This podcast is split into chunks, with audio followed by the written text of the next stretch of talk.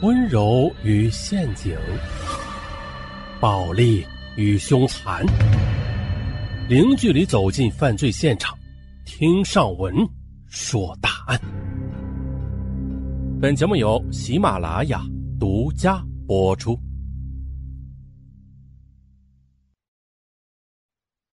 单身公寓，也称白领公寓，因装修简约时尚。嗯，房型功能性强，是都市年轻白领一族购房的首选。可时尚向来都是把双刃剑，单身男女寄居在一起，感情难免会失控。这不，江苏省苏州市一幢单身公寓内，文欣欣午夜突然闯进秦家栋家中求助，而秦家栋他其实暗恋文欣欣许久，直到这时他才知道，她原来是外围女。正在躲避情人原配的捉奸。我们把时间调到二零一零年七月，二十八岁的秦家栋，他从上海一所九八五大学博士毕业后，应聘到苏州市工业园区一家世界五百强企业从事纳米材料研究工作。转眼到了二零一一年的年底。秦家栋用住房公积金贷款，在一幢单身公寓内按揭买了一套六十八平米的精装修现房。这幢单身公寓比邻一家大的百货公司，每层共有三十到七十平米不等的房型，十五户，共有二十六层。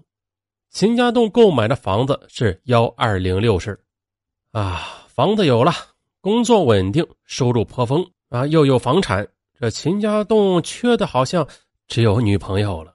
其实的，读大学那会儿，秦家栋就已经有个谈了五年的女朋友了。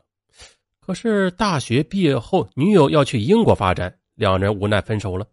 此后的秦家栋的感情之路，就像是许多本科毕业生找工作一般，呃，高不成低不就，一直找不到心仪的女人。秦家栋在购房前，他就已经了解到了，入住这幢白领公寓的业主几乎都是单身贵族，其中。百分之八十的业主供职于工业园区内的外企。正式入住后，他每天早晨都能看到各种肤色，但是都穿着正装、提着各种奢侈名牌的公文包的邻居啊，从电梯里边鱼贯而出。有的人奔赴楼下的星巴克咖啡，有的人继续乘坐电梯到负一楼的车库，有的则直接来到公寓门口，拉开已经等候多时的车门。很多个夜晚，秦家栋端着红酒杯，在动听的音乐声中，靠在落地玻璃窗前，看着街头霓虹闪烁的车水马龙。他突发奇想：既然公寓里边住着这么多白富美，那自己何不在公寓内找一张双人床呢？二零一二年五月底，秦家栋创建了业主 QQ 群，并且将群号码打印后贴在一楼大堂的信报箱上。几天之后啊，QQ 群里就进来了近二百人。很快的，群内是热闹非凡，甚至呢，有时候深更半夜了，还有业主在上面聊天。嗯，不过呢，这聊天内容令秦家栋有些失望，很少有人聊私生活，大家不是聊工作、聊消费，呃，就是聊理财。到了二零一二年国庆节前夕，秦家栋试探的在 QQ 群里约大家国庆节期间去爬灵岩山。没想到，最终有三十二个人响应了。三日早晨，秦家栋在灵岩山脚下与三十二名群会员碰头了。其中一位身材高挑、皮肤白皙、打扮时尚的女孩吸引了秦家栋的眼球。女孩自我介绍叫文欣欣。于是的，在随后的爬山过程中，秦家栋主动的接近文欣欣，不时的帮她拎包、递水、递毛巾。甚至偶尔在遇到坑洼不平的山路时，大胆的伸手去搀扶他。就这样的，秦家栋的热心肠给文欣欣留下了深刻的印象。爬山结束之后，文欣欣见秦家栋没有车，便主动的邀请他坐他的车回家。只见他文欣欣开着一辆价值五十多万元的斯巴鲁翼豹。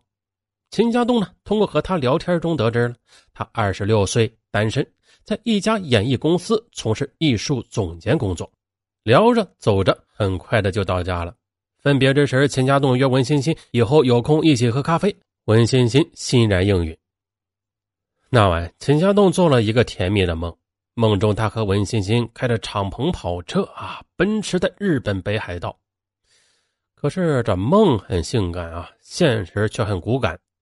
秦家栋此后多次约文欣欣喝咖啡，但是均遭受到他各种理由的拒绝。在 QQ 里给他留言也很少得到回复，在公寓的公共场合呢，他几乎再也没有见过他。莫非文欣欣对他无意？可是的，他为什么会热情的让他搭顺风车，给他留手机号码，还答应他咖啡之约呢？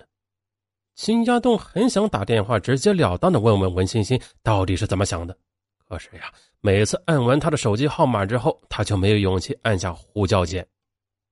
二零一三年五月十七日晚上十一点多，秦家栋在 QQ 群里盯着黑暗的文欣欣的头像发呆，猜想着呀，他此时在做什么呀？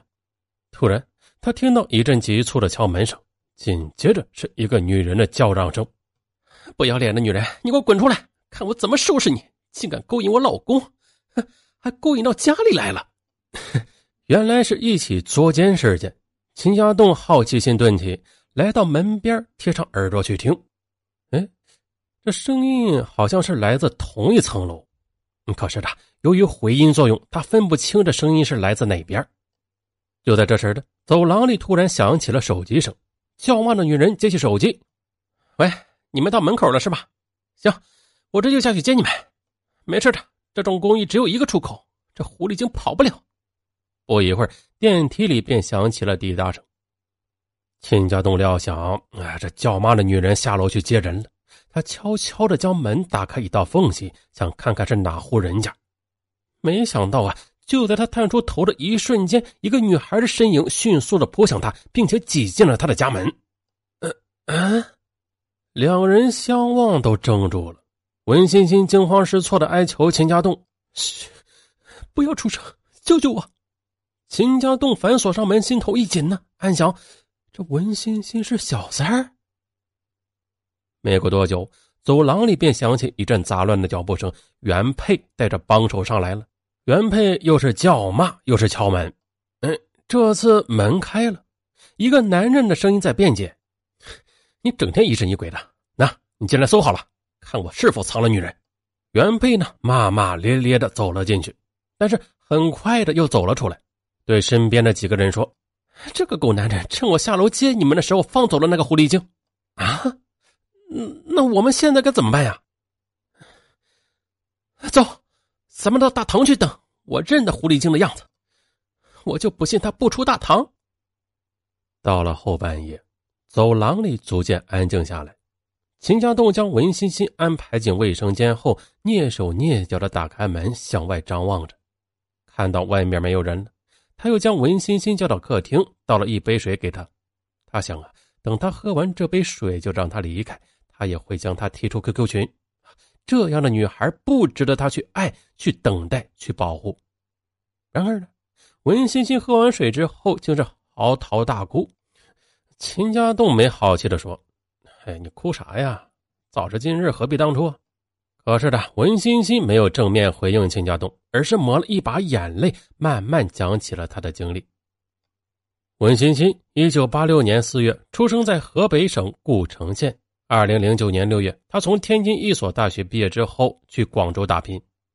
他供职于广州一家信息产业公司做文员，月薪三千八百元。这三千八百元，除去房租、吃饭、交通等必要开支啊，每个月连上网上买衣服的钱都没有，更别说去逛商场了。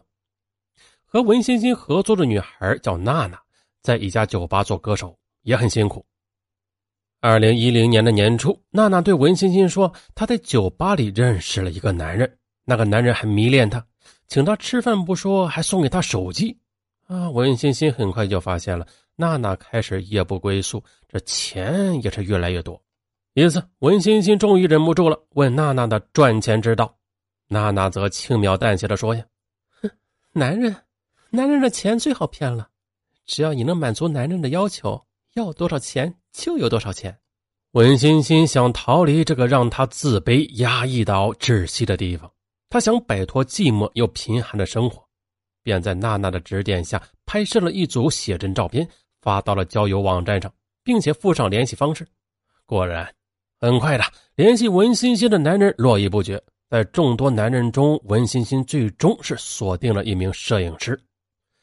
啊，这成人的世界是不需要太多言语啊！文欣欣很快就和摄影师发生了性关系，摄影师也送了他一个 LV 手袋，并且帮他拍摄了很多写真照片。摄影师精心拍摄并制作的写真照片，为文欣欣开启了另外一个世界。他从此进入私模行列。私模即野模。不属于哪家模特公司，没有经纪人，没有底薪，没有福利，收入全靠各种有一搭没一搭的不署名拍摄、新品发布会或走秀。但是很快的，文欣欣就赚到了第一桶金八万元钱。